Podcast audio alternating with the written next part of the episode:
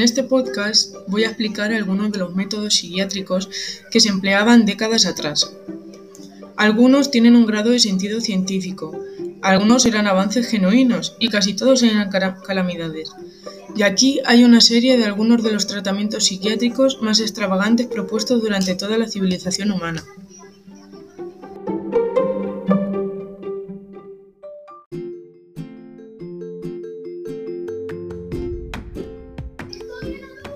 El primer método que voy a explicar se llama trepación. Es el procedimiento neuroquirúrgico más antiguo conocido. Es el método mediante el cual se trepana un orificio en el cráneo y se extrae un segmento de hueso, exponiendo de esta manera el contenido intercraneal. Los indicios arqueológicos indican que la trepación ya se llevaba a cabo desde el periodo mesolítico, utilizando herramientas de piedra bruta y en casi todos los rincones del mundo.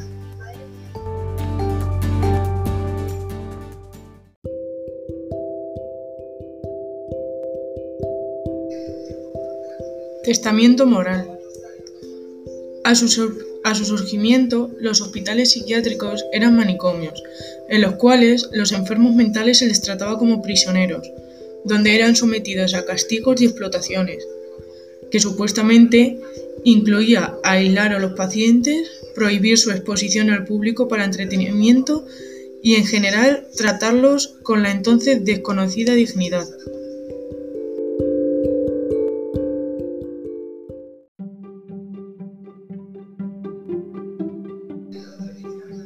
Frenología.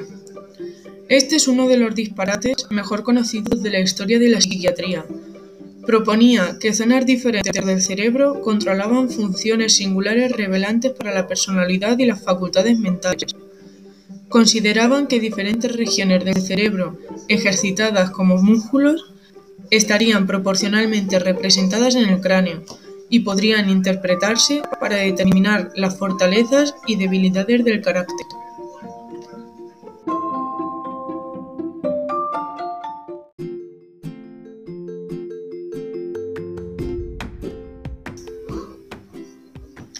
Memerismo. Es la teoría de que cualquier serie de enfermedades eran producidas por, campos magnéticos naturales, los cuales luego se realineaban para mejorar la salud. Terapia giratoria. Era una moda pasajera y desconcertante de utilizar la fuerza centrífuga para tratar de enfermedades mentales, Proponía que el giro excesivo disminuía la congestión cerebral al aumentar la presión.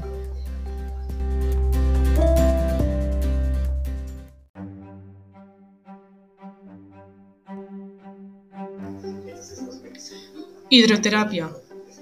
Muchos psiquiatras adoptaron los potenciales poderes curativos del agua, se pensaban que las duchas extremadamente calientes o frías y los baños podían tratar diversos trastornos mentales, entre ellos el insomnio, la ideación suicida, la agresividad y la depresión maníaca.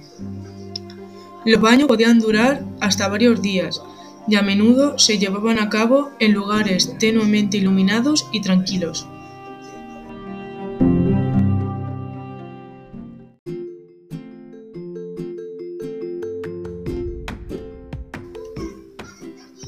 Tratamiento con choque insulínico. Una década después del descubrimiento de la insulina, en 1922, un médico alemán comenzó a utilizar esta hormona para tratar los síntomas de abstinencia de opoide. No mucho tiempo después de esto, dirigió su atención al tratamiento de la esquizofrenia. Las dosis de insulina a menudo eran altas, por eso los pacientes caían en coma, lo que les volvía más cooperadores y eliminaba los síntomas psiquiátricos.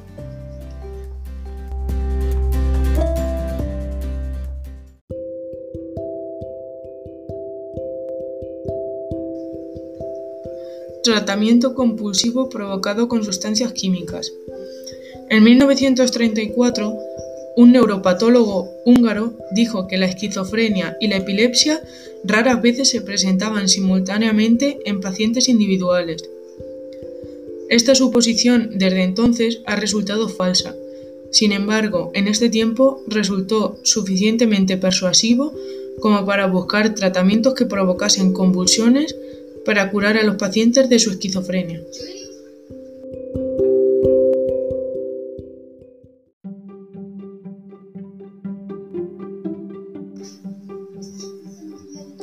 Tratamiento con orgón.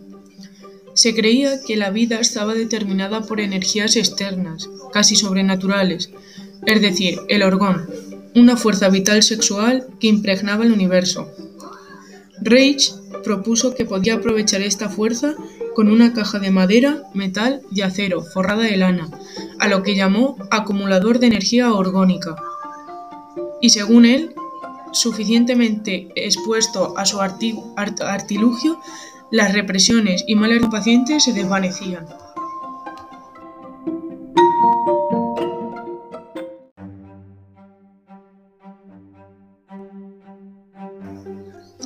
En resumen, la historia de la experimentación terapéutica es inevitablemente accidentada, en la que hasta los máximos logros pueden ser resultados de la casualidad.